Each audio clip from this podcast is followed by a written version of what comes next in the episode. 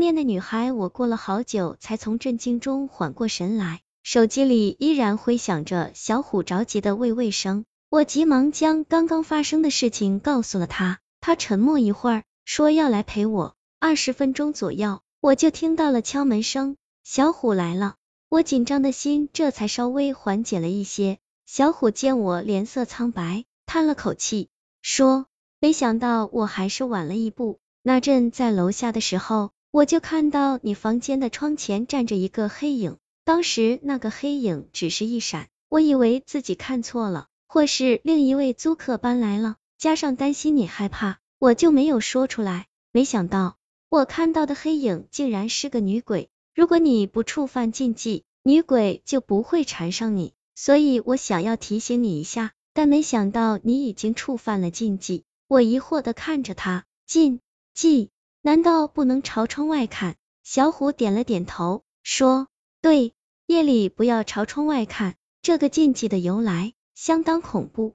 男孩一个人住在公寓里，他长得不丑，而且也不算穷。如果去追女孩的话，相信也不难。但是他偏偏喜欢上了一个不该喜欢的人。那个女孩有男朋友，就住在对面的公寓里。每天晚上，男孩都会把灯关掉，然后躲在窗前，偷偷的看对面公寓里的女孩。他从来没有想得到那个女孩，他只是觉得能够这样一直看着她。就已经很幸福了，但是没多久，他就发现一件事，女孩并不幸福，她和她男朋友总是吵架，而且越来越凶，有几次，男孩竟然看到女孩的男朋友狠狠的打女孩，男孩心疼女孩，但知道那是人家的事情，自己知是一个外人，根本无权过问。有几次在楼下小区里，男孩与女孩擦肩而过，看着女孩脸上的伤痕。他几次想要说什么，但最后话都咽回了肚子。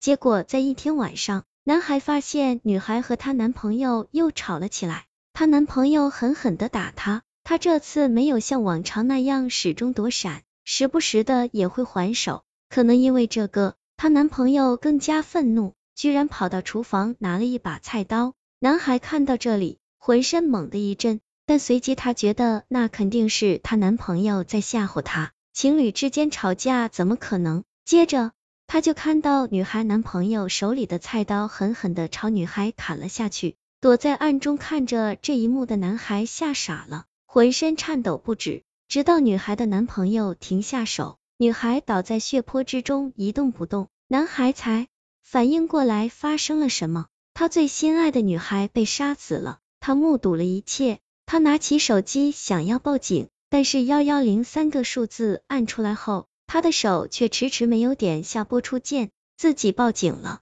那么自己偷窥的事情一定会被别人知道，到时自己的形象就毁了，自己根本无法再像现在这样生活。而且那个女孩的男朋友好像有黑道背景，如果被他知道是自己报的警，那么自己肯定会遭到报复，这是他心中所想。于是他放下了手机。男孩怎么也不会想到，他的举动给自己带来了无尽的恐怖。他回来了，心里充满罪恶感的同时，男孩又感到无尽的失望。从此以后，他再也看不到女孩了。晚上，他不经意间又走到窗前，向对面看去。意料之中的，对面的房间里黑着灯，而且他知道那里或许再也不会亮起灯了。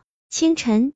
他看到女孩的男朋友早早的就出了门，往出租车的后备箱里来来回回送了好几次黑色的袋子。他知道那些黑色袋子里面装的是女孩，被大卸八块的女孩。一连七天，每天晚上他都会不由自主的站在窗前向对面看去。冥冥中，他有一种预感，那个女孩有一天还会出现在对面的房间里。第七天晚上，他再一次站在窗前。对面依然黑漆漆的，他叹了口气，转身想要去喝口水，可是就在转身的刹那，他感觉到窗外突然出现了什么东西，他浑身猛地一震，慢慢的回过了头，窗外立着一个人，正是那晚被砍死的女孩。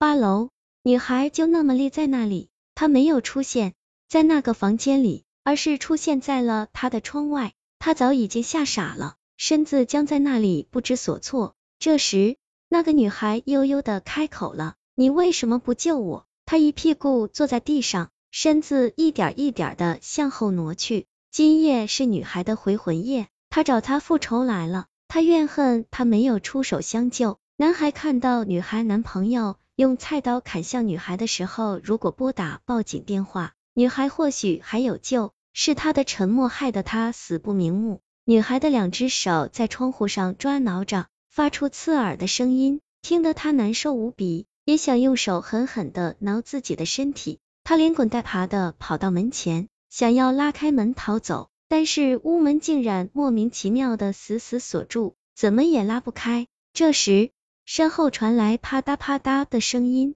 他回过头，发现女鬼已经挠破了玻璃。玻璃上出现了一道道细缝，那些碎玻璃都掉在了地上。这时，更加恐怖的一幕发生了，女鬼贴在窗户上，她的身体融化成了一堆肉泥，顺着窗玻璃上的一道道裂痕，像肉馅一样慢慢的渗透了进来。哦，她干呕一下，用手捂住自己的嘴，忍着没有吐出来。恶心的肉泥和黑漆漆的头发落到地上，然后慢慢的涌到她的身边。